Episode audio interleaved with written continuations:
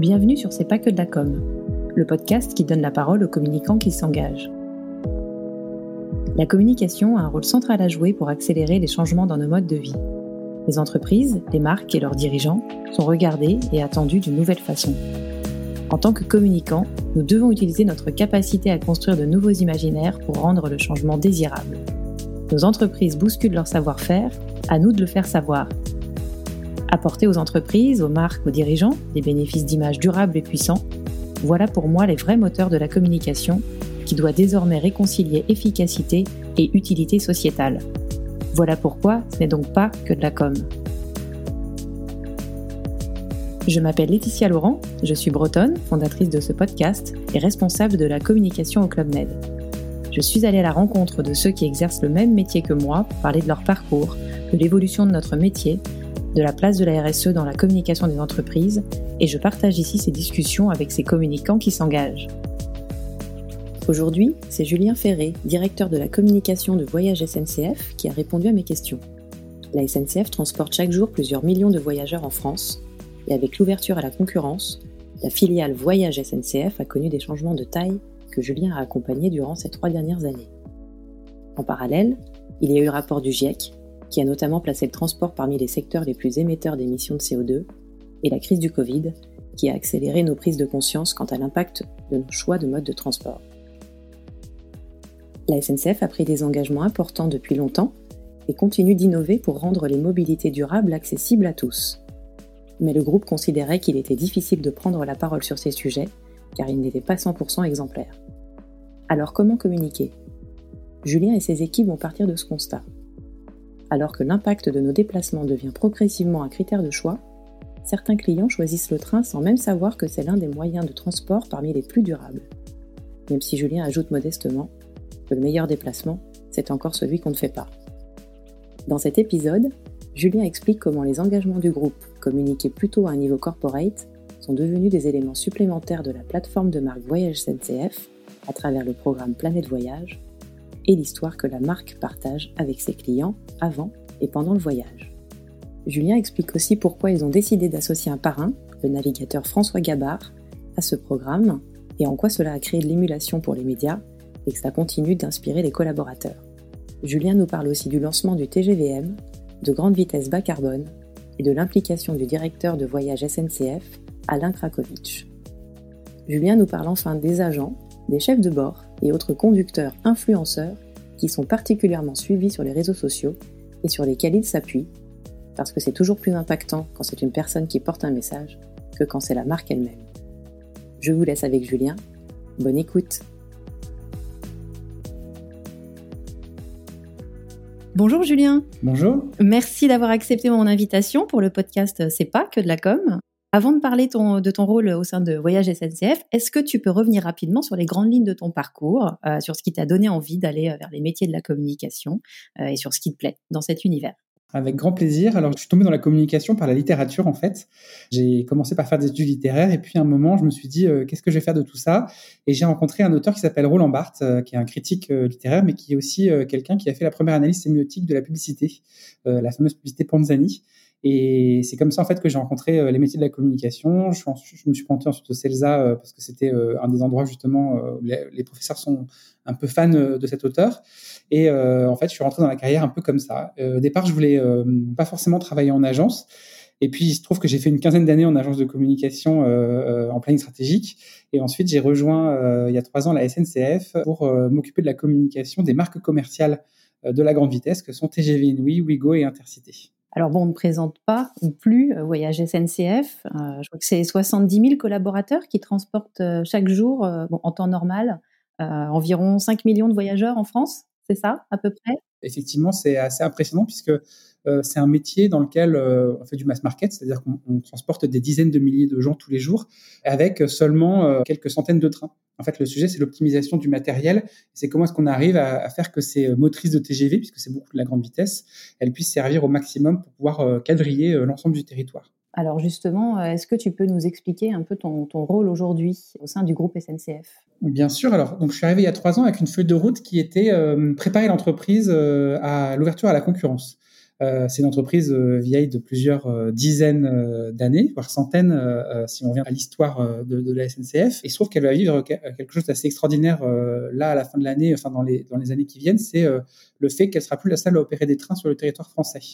et donc, dans cette optique-là, bah, passer d'une logique de euh, pur service public dans laquelle il n'y a pas de marque et finalement il n'y a pas de produit puisqu'il n'y a qu'un seul produit pour tout le monde, à une logique de marché dans laquelle les clients, puisque ce sont des clients, vont pouvoir choisir de voyager avec nous ou avec d'autres. Et dans cette optique, on a lancé euh, il y a huit ans le low cost qui s'appelle Wigo pour faire un peu comme dans l'aérien et pour éviter qu'un autre concurrent euh, arrive et, lance euh, une marque similaire pour ratisser tout le marché.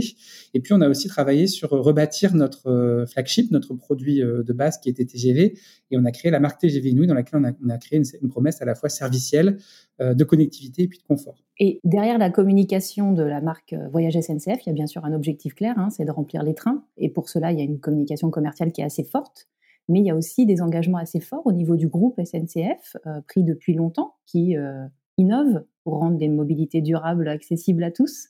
Euh, je ne sais pas si on peut le dire comme ça, tu, tu, vas pouvoir y revenir.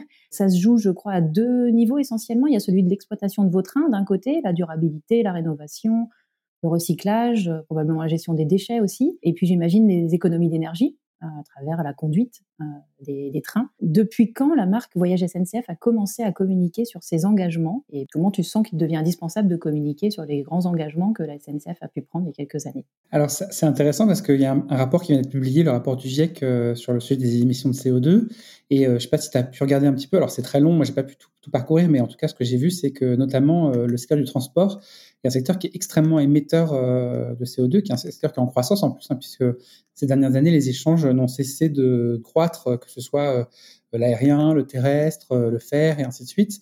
Et donc, euh, forcément, la part d'émissions de CO2 a, a, bien augmenté sur, euh, sur, sur ce secteur. Donc, mm. bah, déjà, on peut dire que de fait, je travaille sur un secteur qui est un secteur qui est très contributeur à l'augmentation de, et à la production de, de CO2. et donc, forcément, c'est un secteur qui nous, qui nous responsabilise. Après, le train, c'est quand même beaucoup moins d'émissions émises par trajet que la voiture ou même l'avion.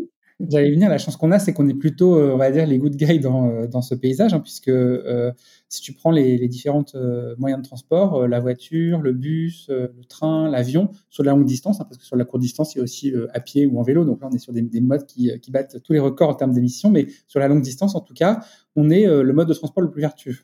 Entre guillemets, la position, elle est facile pour nous, euh, dans le sens où dès qu'on travaille sur un système de comparatif, euh, bah, on peut se dire qu'on est meilleur. Encore que, on pourrait se dire aussi, si on est jusqu'au boutiste, que finalement, le meilleur déplacement, c'est aussi celui qu'on ne fait pas. Parce que nous, on encourage quand même au déplacement, ce qui, de toute façon, même s'il en, il en émet peu, va quand même être émetteur de CO2. Ça, c'est une première euh, chose. Euh, et puis, euh, alors, ça fait très longtemps qu'on est mobilisé sur ce sujet chez SNCF.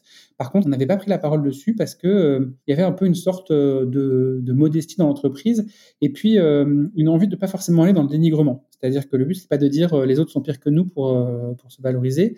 Et donc, on attendait plutôt d'avoir nos preuves. Nos preuves parce que, mine de rien, il y a encore des lignes qui n'étaient pas électrifiées jusqu'à jusqu'à peu de temps et donc qui étaient aussi très émettrices. de la même façon, en fait, quand on tient un réseau, bah, il y a plein de choses qu'on fait qui sont pas forcément totalement euh, neutre en termes euh, termes d'impact sur la planète. Je pense par exemple à tout ce qui est euh, désherbant ou, ou autres sujets pour pouvoir entretenir les rails et ainsi de suite.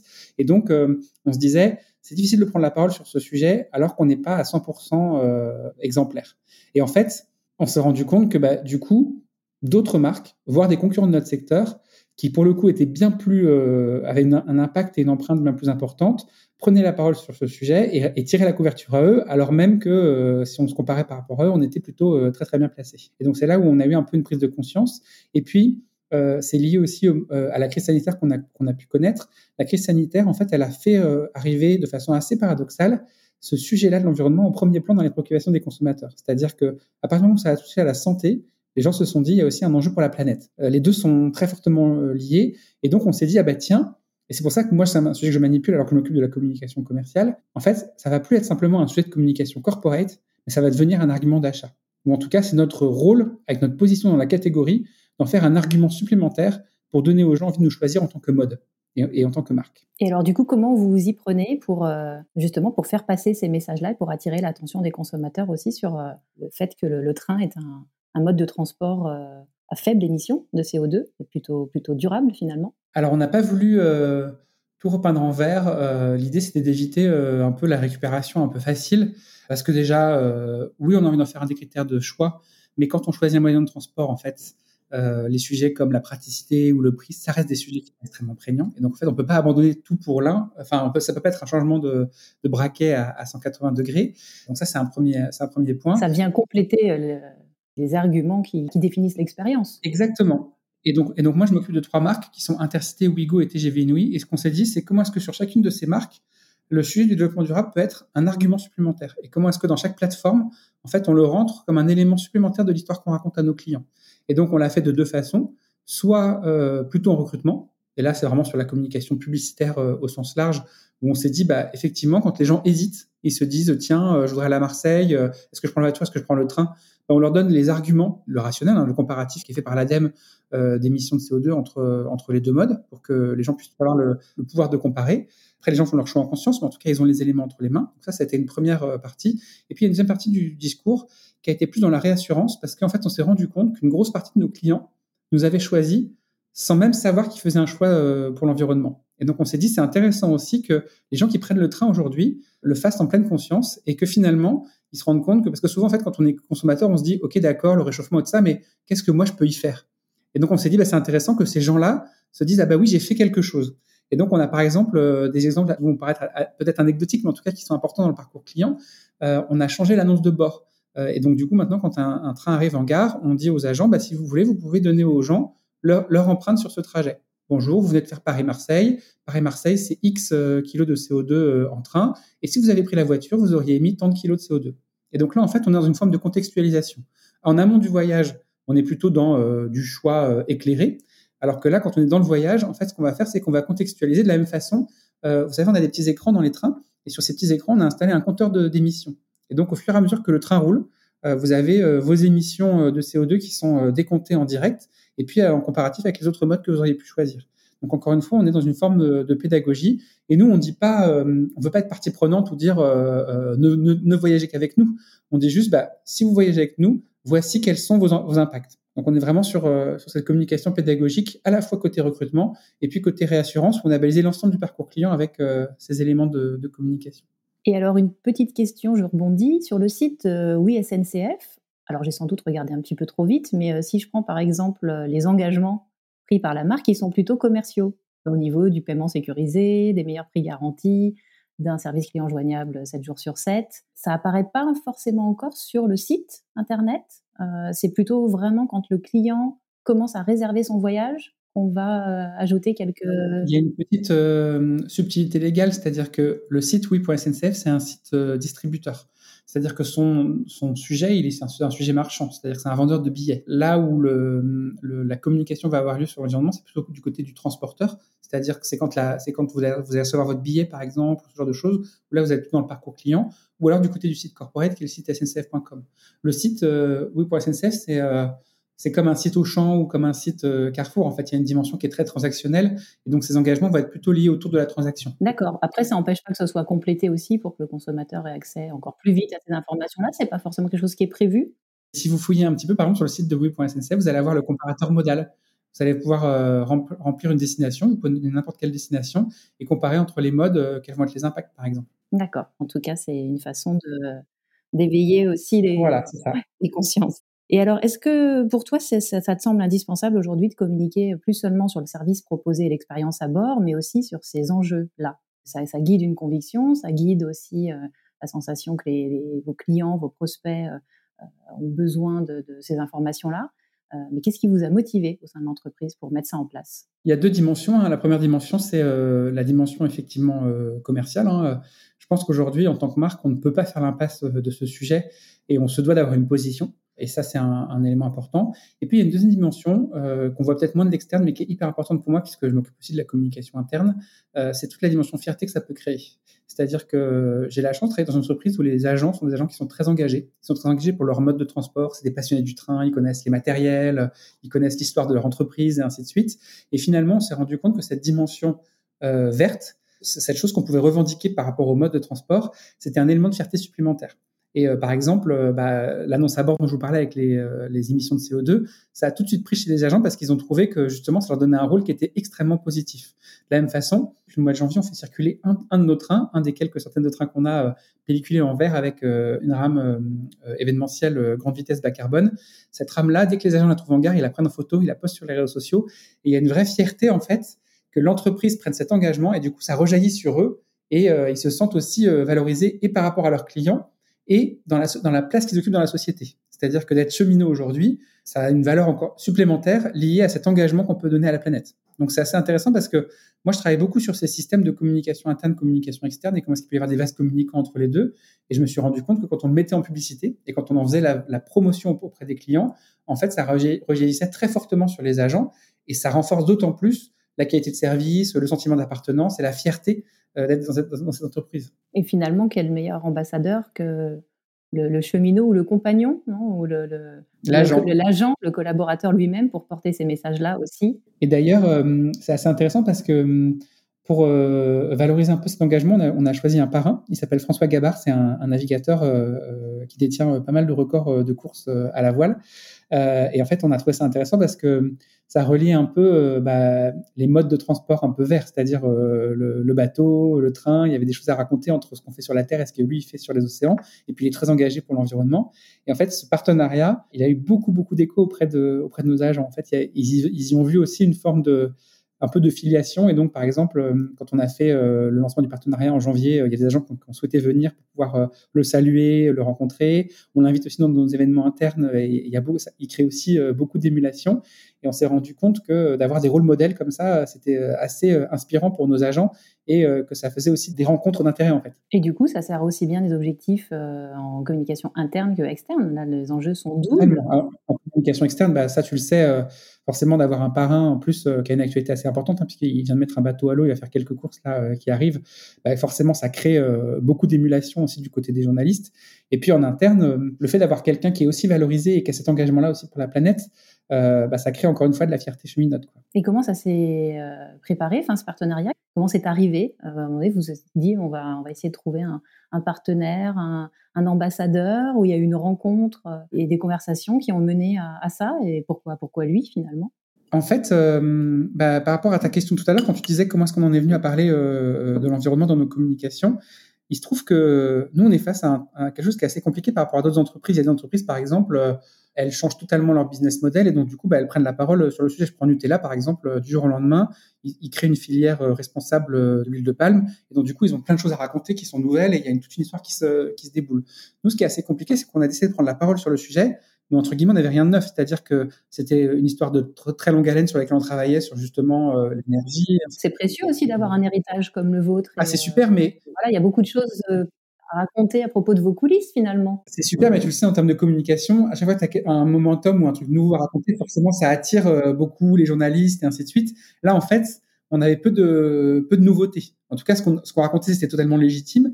Mais par contre, euh, rien de nouveau sous le soleil, euh, à part le fait qu'on avait décidé de mettre l'accent dessus. En communication, parce que dans les faits, pour le coup, vous faisiez beaucoup. Exactement. D'ailleurs, tu avais dit une fois, je crois, j'ai lu ça dans une de tes interviews, que c'est ceux qui en parlent le moins qui en mangent le plus. En tout cas, tu faisais ah bah nous, très comme ça. référence à cette campagne de Mike Kane euh, dans les années 90.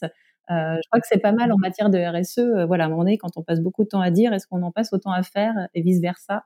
Donc l'équilibre est important et est allé. Exactement. Et moi, je suis vraiment convaincu ça, c'est un élément qui est hyper important pour moi, qu'en vrai, sur ce sujet, la communication ne peut rien faire toute seule. C'est-à-dire qu'en fait, les entreprises doivent changer et changer des choses. Et ensuite, la communication peut être un, porte-voix, c'est-à-dire qu'elle peut révéler des choses, mais en fait, on ne peut pas juste communiquer. Oui, ça, c'est un élément important. L'entreprise doit changer ou alors oser raconter un peu euh, tout ce qui a pu être fait et décidé, parce que les progrès ne mesurent pas euh, forcément à partir d'aujourd'hui, sur ce qui est fait à partir d'aujourd'hui. Je pense que c'est important aussi de, d'oser revenir sur euh, pourquoi la société a été créée, comment, comment ça fonctionne depuis l'origine, et de, parler du chemin qui reste à parcourir, mais aussi de celui qui a été parcouru. Bien sûr. Comment vous faites un peu pour euh, construire les messages euh, Comment tu travailles avec tes équipes, peut-être avec des agences? Comment vous êtes venu à cette idée de, de je crois que c'est Planète Voyage, en tout cas, d'ajouter un pilier vert à votre plateforme de marque? Comment ça s'est passé? Combien de temps ça a pris? Est-ce que tu peux nous raconter un petit peu Alors, on a travaillé. Alors, je suis assez fier du projet parce qu'en fait, c'est un projet qui est sorti en interne. Il n'y a pas eu de travail avec des agences. Il y a beaucoup d'agences qui, qui, travaillent sur ces sujets sur la place de Paris, mais moi, j'avais la conviction que pour que ce projet, en plus, crée de l'adhésion, et en interne et en externe, il y avait aussi la volonté qu'il soit fabriqué par les gens de l'interne. C'était important pour moi. Euh, et donc, on a créé effectivement euh, un programme qui s'appelle Plein de Voyage, qui est un programme englobant. Il faut savoir que Voyage SNCF, donc l'entité dans laquelle je travaille, c'est pas une entité publique, c'est-à-dire qu'on communique pas sur cette marque. Elle n'existe pas en fait en tant que marque. C'est euh, une partie de l'entreprise. C'est ce qu'on appelle une activité. Et donc, on s'est dit, il faut quand même qu'il y ait un marqueur fort qui s'appelle Planète Voyage, qui sert à la fois pour l'interne, c'est un signe de reconnaissance, c'est-à-dire que dès qu'il y a une prise de parole sur ces sujets en interne, en fait, c'est au nom de Planète Voyage et c'est au nom de l'engagement de la direction voyage sur, euh, sur ce sujet, donc des 17 000 collaborateurs dont on parlait. Et puis, c'est aussi un, moyen, euh, quand mon patron parle à l'externe, donc Alain Krakowicz, qui est le patron de voyage, justement, euh, de pouvoir fédérer en fait l'ensemble de ce qu'il fait, quelle que soit la marque commerciale qui est impliquée, que ce soit TGV Inuit, que ce soit Wigo, que ce soit Intercity. Donc, c'est vraiment un truc en transversal, alors qu'on a voulu créer des marques commerciales qui ont chacune leur territoire. Et puis ensuite, en communication publicitaire, Là, c'est porté par les marques commerciales, parce qu'en fait, c'est très fortement lié à la relation client. Et donc là, ça va être intégré euh, dans la plateforme publicitaire de chaque marque. Par exemple, si je prends TGV Inouï, TGV Inouï, c'est une marque qui a trois codes couleurs. Elle a le jaune, le rouge, le bleu. Et donc, euh, quand on a lancé cette nouvelle euh, initiative et ce nouveau pilier dans le discours de la marque, on a rajouté une nouvelle couleur. Et donc, du coup, aujourd'hui, la marque, elle communique en rouge, en jaune, en bleu et en vert. Et donc, on a créé un visuel ex nihilo. Donc, il a été créé par le studio interne chez moi. Et puis, avec cette accroche grande vitesse bas carbone, euh, et euh, une pastille qui indique euh, les, émissions de, carbone pour le train en comparaison par rapport à la voiture et par rapport à l'avion. Ça, comme ça, ça peut paraître hyper simple comme accroche et hyper basique. En vrai, c'est des mois de travail parce que, bah, je ne sais pas si, j'imagine que toi, tu as déjà été confronté, mais euh, la RPP est extrêmement vigilante euh, sur les sujets de communication. Dès qu'on parle d'environnement, en fait, et dès qu'on parle de comparatif, en plus entre les modes, on tombe sur des euh, sujets législatifs qui sont extrêmement compliqués. En plus, on mobilise une source ADEME, donc du coup, on mobilise une source qui est censée être neutre, qu'on veut faire rentrer dans une communication publicitaire, donc ça, ça crée encore des sujets en plus. Et donc, c'est des mois de validation entre la taille des mentions légales, est-ce qu'on a le droit de dire qu'on est 30 fois ou 30 fois moins polluant que la voiture, et ainsi de suite. Est-ce que c'est des voitures pleines, est-ce que c'est des voitures vides, est-ce que c'est des trains pleins, est-ce que c'est des trains vides, et ainsi de suite. Donc, toutes les modalités de calcul qui font que ce qu'on voulait, c'était avoir un message qui soit très simple pour le grand public et qui en même temps soit juste pour les spécialistes. Et ça, c'est pour moi, c'est un enjeu très compliqué en communication externe. C'est pour ça qu'il y a plein de voyages et, les marques commerciales. C'est que quand on communique sur l'environnement, il faut à la fois être légitime pour les associations, et c'est des gens qui ont un niveau de connaissance qui est extrêmement élevé du sujet. En fait, on peut pas les bullshiter. Euh, et en même temps que pour des gens lambda comme toi et moi qui connaissons pas forcément beaucoup de choses au sujet, ce soit aussi compréhensible. Et donc, en fait, on a créé cette communication à deux niveaux avec d'un côté plein de voyages plutôt destiné à des relations presse, de l'interne, du B2B, et puis tout ce qui est leader d'opinion. C'est avec, avec, les, avec, plein de voyages qu'on va voir les, les patrons d'associations et ainsi de suite. Et puis, la communication publicitaire des marques, qui, elle, va avoir une volonté de simplifier le message pour que euh, bah, les gens lambda puissent comprendre sur un sujet en plus, parce que le sujet du transport, c'est pas forcément le sujet auquel tu t'intéresses le plus quand tu répares tes vacances, par exemple, sur un sujet sur lequel ils ont, ils ont peu d'attention. Ça doit être pratique, efficace, rapide, confortable, euh, voilà, avant tout. Ouais, je comprends.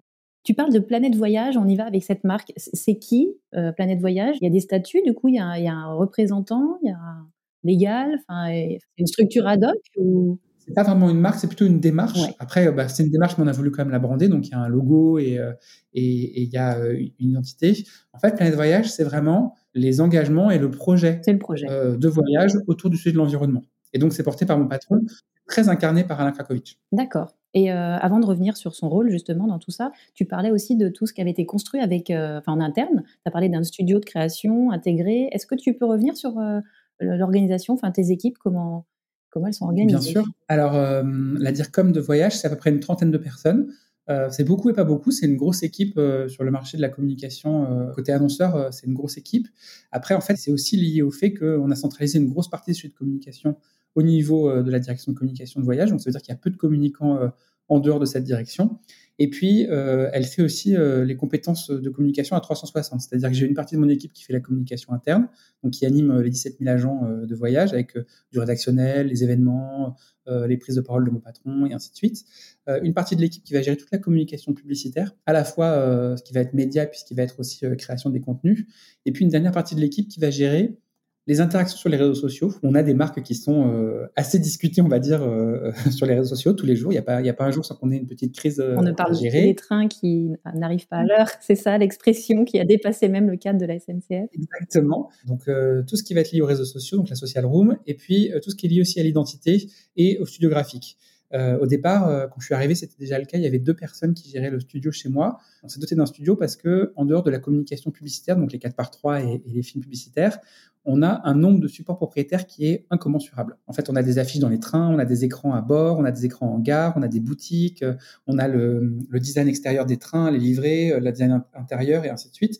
Et en fait, tout ça, on s'est rendu compte que c'était hyper compliqué de le faire sous-traiter par des agences parce que pour connaître, par exemple, la technicité de comment est-ce qu'on fait un train événementiel, un pelliculage sur un train, euh, il faut connaître les trappes techniques, il faut connaître euh, les, les conditions techniques de pelliculage et ainsi de suite. Et donc, on a ces gens-là qui ont cette connaissance. C'est un studio qui est au départ de deux personnes que j'ai fait grandir aujourd'hui a quatre personnes.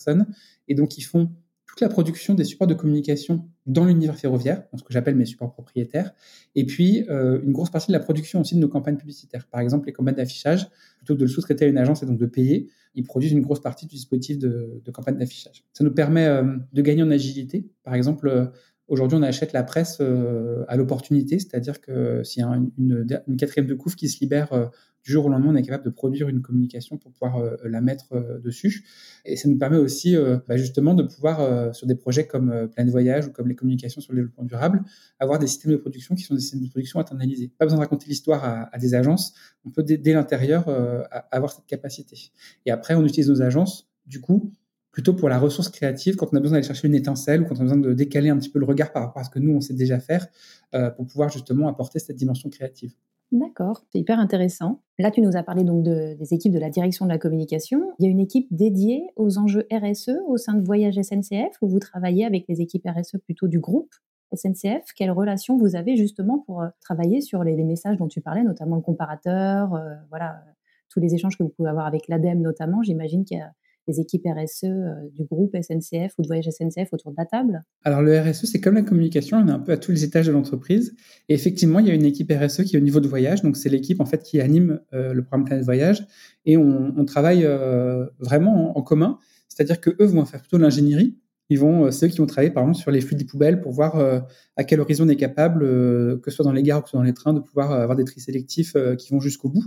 Ou alors comment est-ce que on rend le liquide des toilettes compatible avec rejet beaucoup plus sans impact sur la nature, sans effet sur l'environnement et ainsi de suite. Donc c'est eux qui vont travailler sur ces sujets de fond.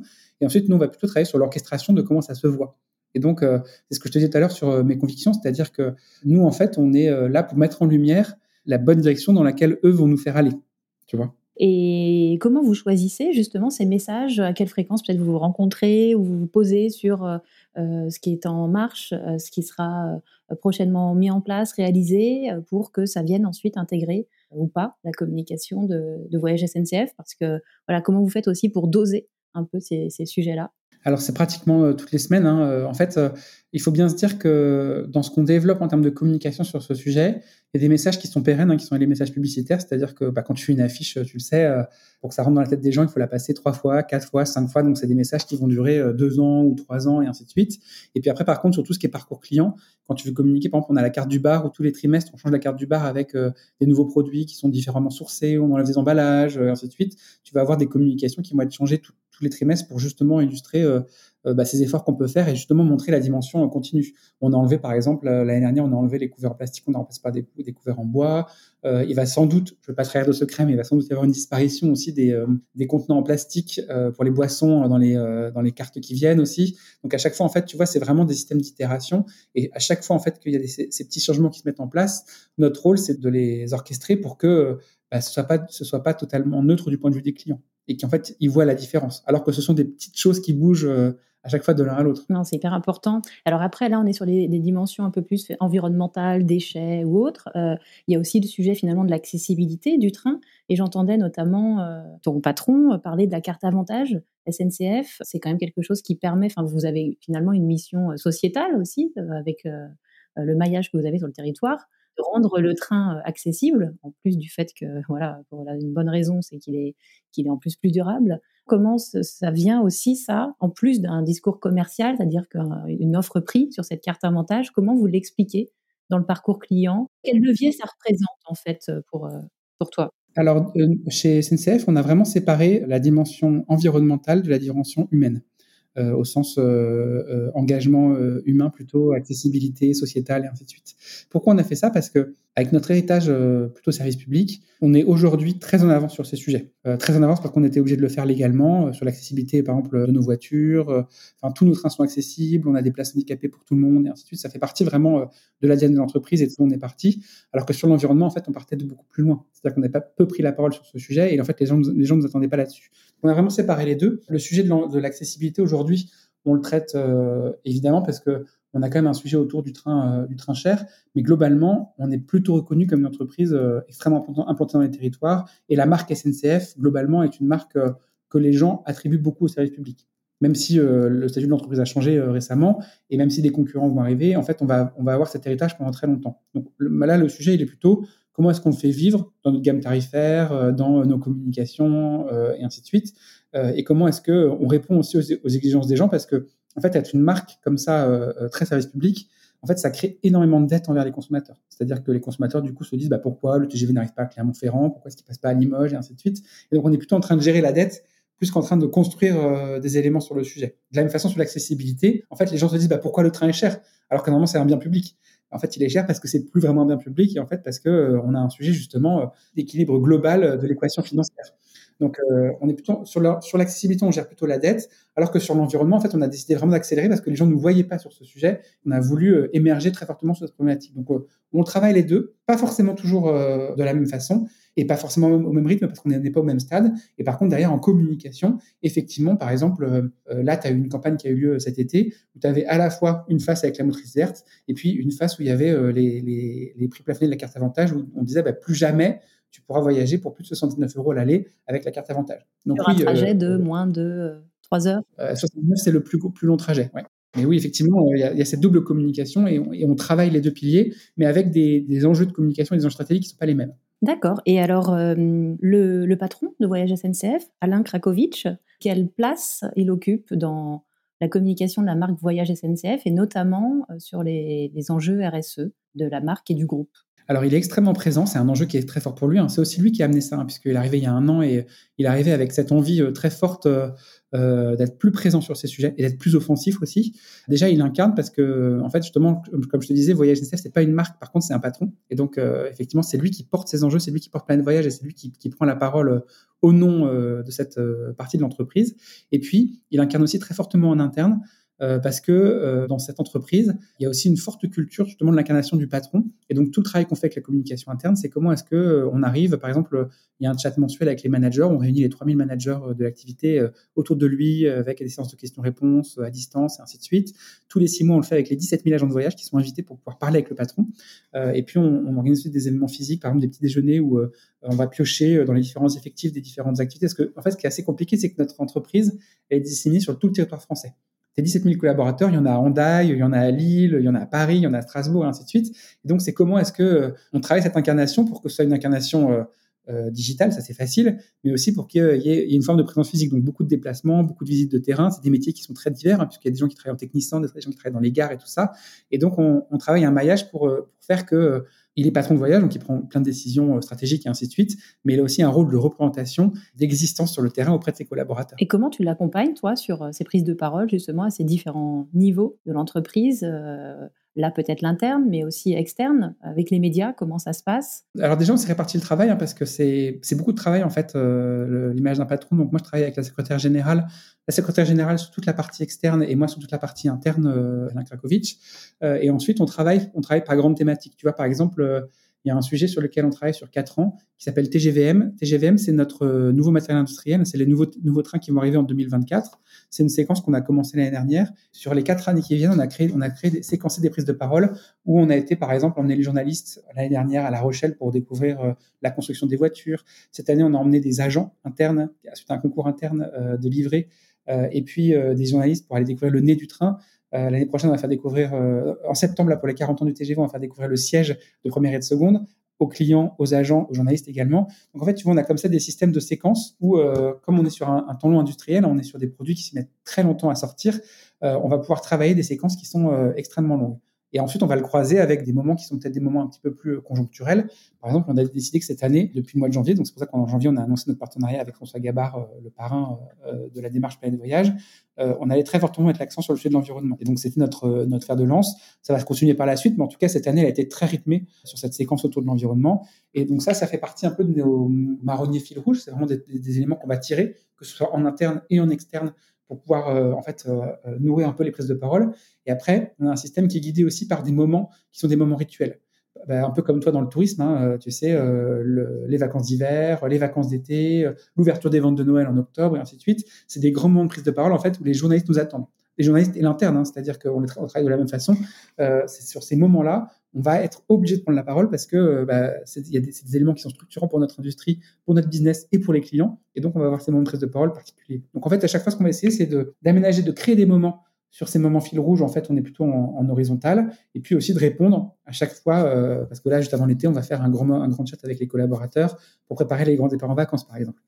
Et ça, c'est rituel, on est obligé de le faire. Si je reviens sur euh, le partenariat avec François Gabard, euh, vous l'avez fait intervenir euh, quand et comment depuis le début du partenariat? Est-ce que tu peux nous donner quelques exemples un peu clés? Oui, bien sûr. Alors, en fait, le partenariat a été annoncé en gare Montparnasse en janvier. On a réuni des journalistes et des agents, puisque c'était important qu'il y ait aussi de l'interne qui soit présent pour en fait annoncer un peu les engagements du, du programme Plein de Voyage, révéler Plein de Voyage et puis révéler notre partenariat avec lui. Et à Quai, quand les journalistes sont sortis du, salon Grand Voyageur, vous étiez invités, euh, il y avait la rame événementielle pelliculée en verre euh, sur laquelle ils ont fait des, jolies photos.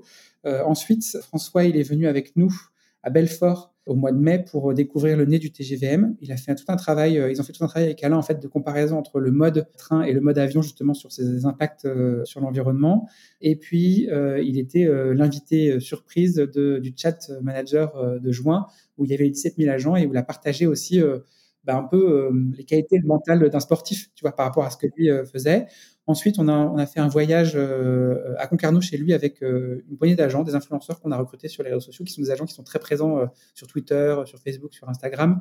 Et on les a amenés découvrir le bateau de François avant la mise à l'eau. Ensuite, ils ont été invités à la mise à l'eau, donc il y a eu la mise à l'eau à Concarneau. Tu parles d'agents influenceurs. Oui. Ils ont les deux casquettes. Et oui, parce qu'en fait, ça fait partie aussi de nos sujets, c'est-à-dire sur les réseaux sociaux, on a une telle puissance de frappe on a une partie de nos agents, ceux qui sont en contact avec les clients, donc par exemple les chefs de bord ou les conducteurs et ainsi de suite, qui ont des communautés de gens, qui sont à la fois des gens de l'entreprise et puis aussi des, clients externes. C'est quelque chose qui faisait naturellement avant que vous encadriez ou que vous accompagniez un peu la démarche ou que vous avez vraiment développé? Il y avait un peu, et puis on a trouvé ça très intéressant, puis surtout on s'est dit, en vrai, c'est toujours plus intéressant quand c'est quelqu'un qui le dit que quand c'est une marque. Et donc, si tu vas sur, euh, par exemple, le réseau social TGV Inouï, si tu vas sur le Twitter de TGV Inouï ou l'Instagram de TGV Inouï, tu vas t'apercevoir que c'est beaucoup, en fait, des reposts d'agents ou de clients. Parce qu'on se dit, euh, euh, finalement, les réseaux sociaux, le but, c'est pas de créer du contenu pour créer du contenu publicitaire, mais c'est plutôt de donner une vitrine pour que nos agents, nos clients puissent euh, dialoguer, qu'il y ait une forme de proximité, en fait, qui s'installe.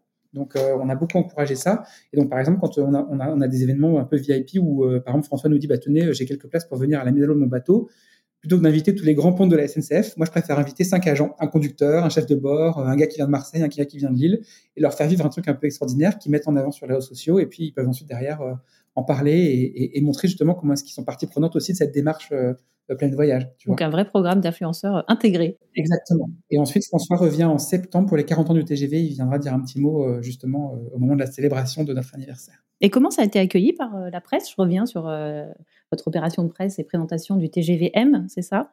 Quelles réactions ont eu les médias euh, et quelles retombées vous avez pu avoir euh, par rapport à ce que vous espériez? C'était très positif. Alors moi j'étais surpris et agréablement surpris déjà. Alors la presse, je n'étais pas étonné parce qu'on est une entreprise très médiatique, donc euh, on est très repris. Hein, et juste au-delà d'un nouveau train et de l'innovation que ça représente, par rapport à l'impact sans doute amélioré encore sur l'environnement, sur euh, les conditions de, travail peut-être à bord aussi, euh, sur la gestion des énergies, ainsi de suite. En fait, les nouveaux trains, ça fait toujours rêver. Hein. C'est-à-dire que hum, dès qu'on présente un nouveau train, en général, ça, met des étoiles plein les yeux des gens. Après, c'est la première fois qu'on axe autant le sujet autour de l'environnement. c'est un train qui va être plus économe en énergie, qui va pouvoir contenir plus de gens. Donc en fait, quand tu fais tous les rapports, si tu le divises par les émissions de CO2, tu vas être extrêmement positif. Donc euh, ça, c'est quand même quelque chose d'assez important. Et on voit que ça fait écho en fait aux préoccupations, c'est-à-dire que on n'aurait pas pu imaginer un nouveau train euh, qui, qui, ne proposait pas euh, ce type de solution. Et après, là où c'est un tour de force, c'est qu'en plus c'est pas au détriment du confort. Puisqu'en fait, euh, souvent, quand on parle d'écologie, c'est souvent, on se dit, bah tiens, bah, c'est ce que tu vois dans le rapport du GIEC, c'est, euh, bah, faut peut-être manger moins de viande, faut peut-être se déplacer moins, et ainsi de suite. Là, en fait, la solution technologique qui est proposée, c'est une solution technologique qui est meilleure pour l'environnement, par contre, qui n'est pas au détriment des, euh, des gens et de leur et de leur de voyage. conditions de travail, au contraire. Ça devait être une belle opération. Et tu sens du coup que ça fait évoluer un peu ton métier. Euh, c'est pas des thématiques que tu as abordées quand tu as pris ton poste, j'imagine. Tu les as vues un peu arriver, émerger. Comment tu, tu vois les choses un peu euh, évoluer depuis quelques années et, et dans les années à venir aussi? Je dirais pas que ça fait changer mon métier. Par contre, ce que je trouve intéressant, et je le vois dans les équipes, c'est que ça donne du sens aux équipes.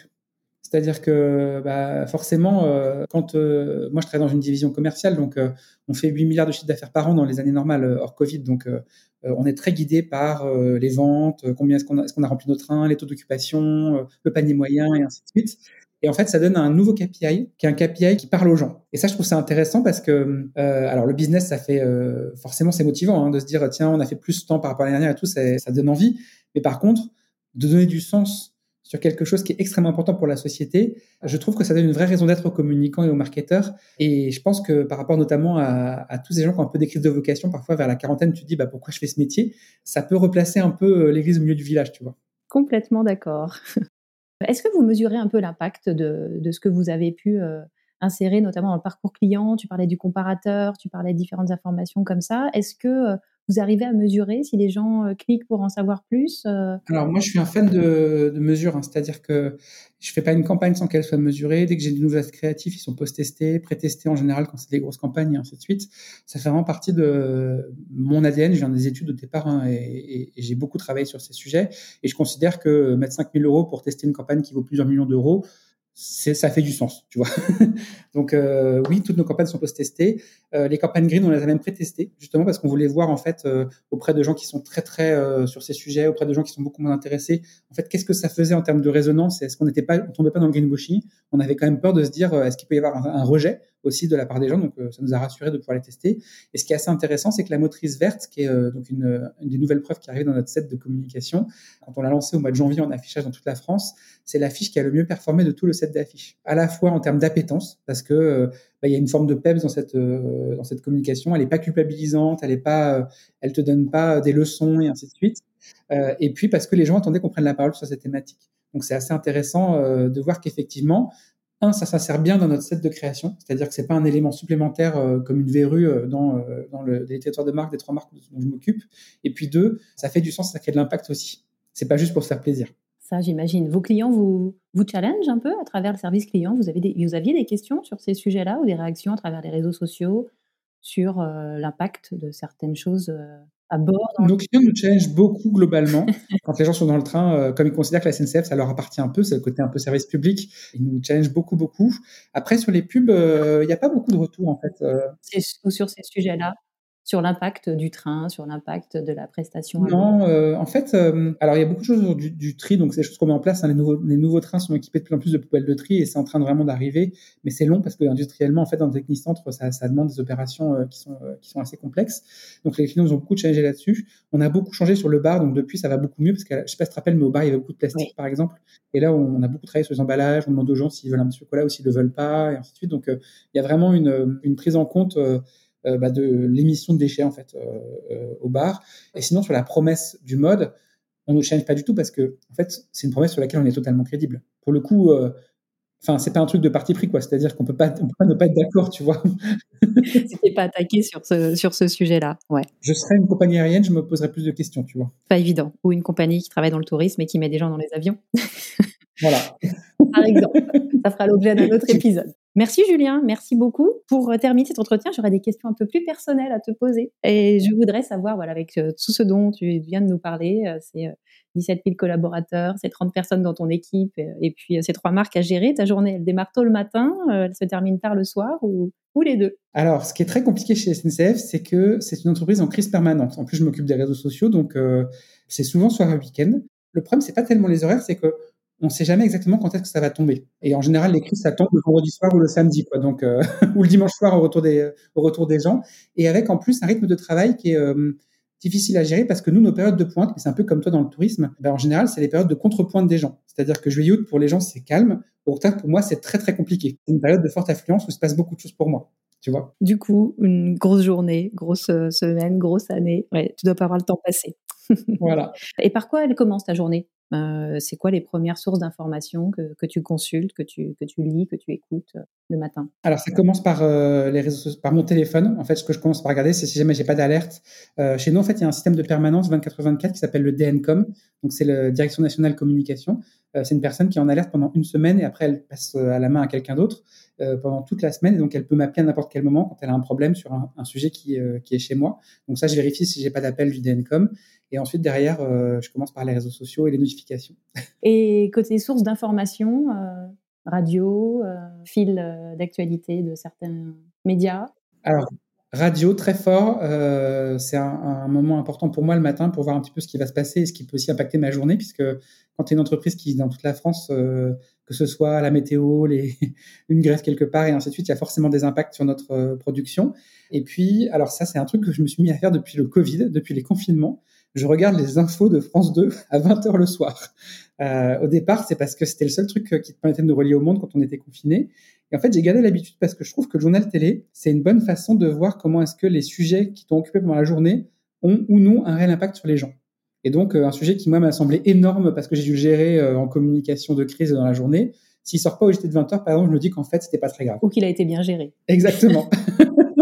Et est-ce que tu écoutes des podcasts? Non, j'ai pas le temps du tout.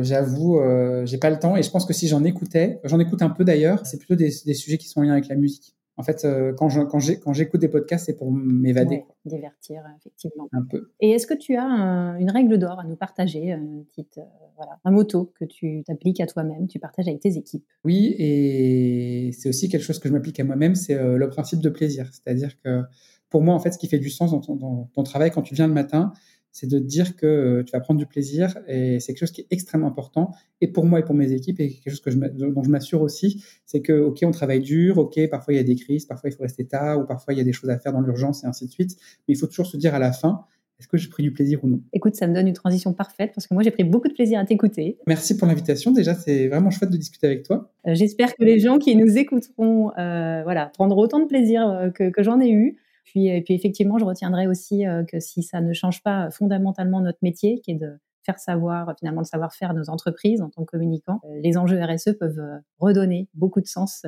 et de belles perspectives à notre métier. Donc, je m'arrêterai là-dessus. Merci beaucoup, Julien, d'avoir répondu à mes questions. Merci à toi pour l'invitation. C'était un plaisir d'échanger avec toi. C'est gentil, merci. si on veut te suivre, tu es sur les réseaux sociaux, à titre personnel.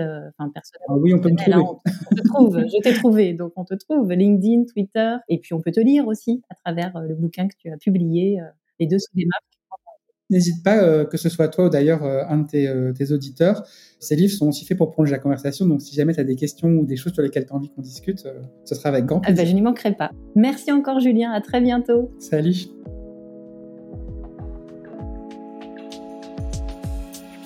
Merci pour votre écoute.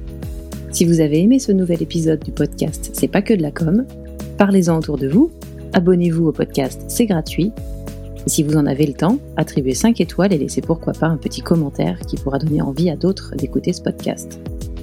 Et si vous pensez à certaines marques, certaines entreprises, ou à des personnes que vous souhaiteriez écouter parler de la place de la RSE dans la communication des entreprises, ou si vous êtes vous-même DIRCOM ou responsable de la communication corporate ou RSE d'une entreprise inspirante et que vous souhaitez partager votre propre expérience, n'hésitez pas à me contacter via LinkedIn ou Twitter, où vous me retrouverez sous mon propre nom, Laetitia Laurent. Merci et à bientôt pour un prochain épisode.